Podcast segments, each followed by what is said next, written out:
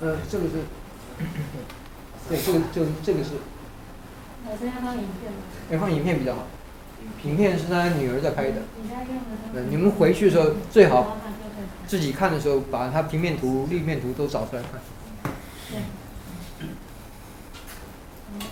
就是我们绝对不要，虽然各位都是这个。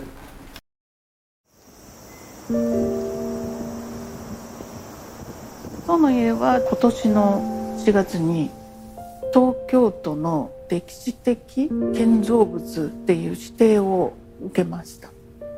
基本三角形に近い形になってます。いろんな方がお見えになってますしあと有名になられた建築家の学生時代にいらしてたりとか。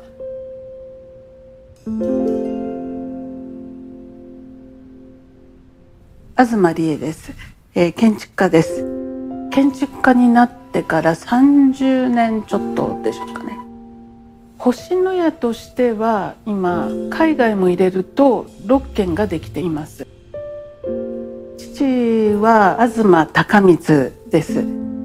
で塔の家が最初の父の自分のプロジェクトです。まだ30代前半の頃だと思います。1966年ですかね。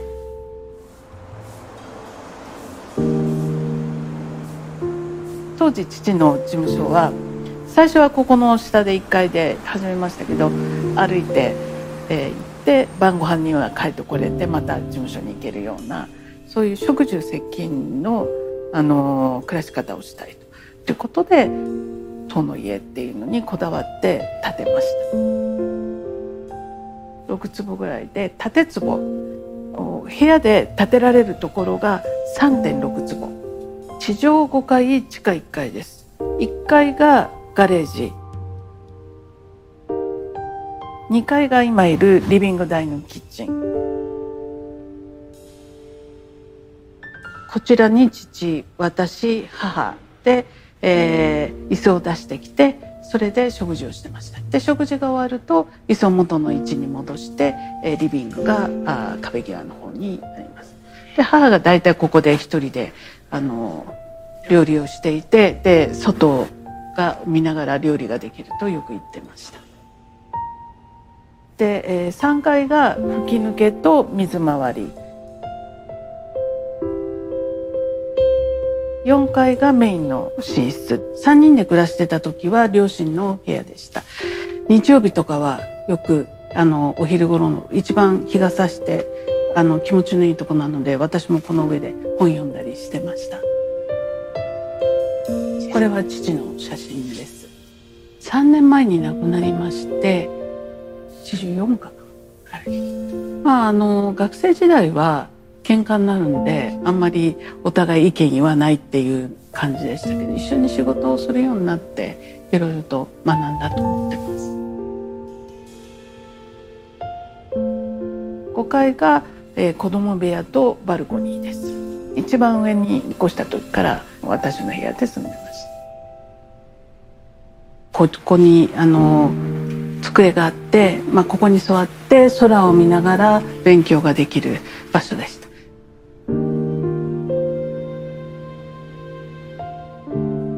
塔の家一枚も扉がないの。だけど不便はないですね。例えば母が洗濯物を干しにバルコに行く時はトントントンっていう足音が聞こえてくるのであ来るなってすぐ分かるんですね。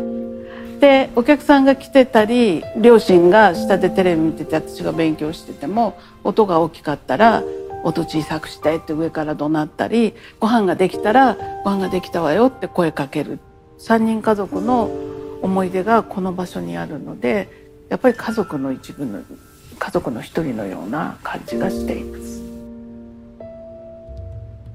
塔の家の良さっていうのは面積的には狭いんですけれど空間が広がるというか南側に向かっては必ずこう開口があってそれからあの違ったところには視線がどんどん抜けていく窓があって階段を回りながらどんどんどんどんこう風景のが切り取られていくので圧迫感を感じずにすごく都市に面してるんだけどちょっと守るような中間の空間を作っているっていうのが大きいと思います。この家ができた後にここに並木が立っていてあの内部空間が四季を感じたり空間の豊かさを感じれるようなそういう家だと思います。6歳から住んでるので何も変わってないんです。水道のこの蛇口のとこだけは新しいそれぐらいです。物理的な広さとあの実際に感じる広さってイコールではないっていうことを知っていただきたいと思うんですね。豊かさっていうのはあの数字に置き換えられないので広さにこだわらずにいい家ができるんじゃないのかなと思います。お金をかけてもいい家になるとは限らないです。賢さが必要ですね。どう使ってるかっていうことが大事だと思います。50年も同じ家に住むとわかるんですけど設備とか家電とか家具はいくらでも変えられるんですね。だけどベースになる空間は変えられないの。そこが豊かに作られているとあの何十年も楽しんでいける。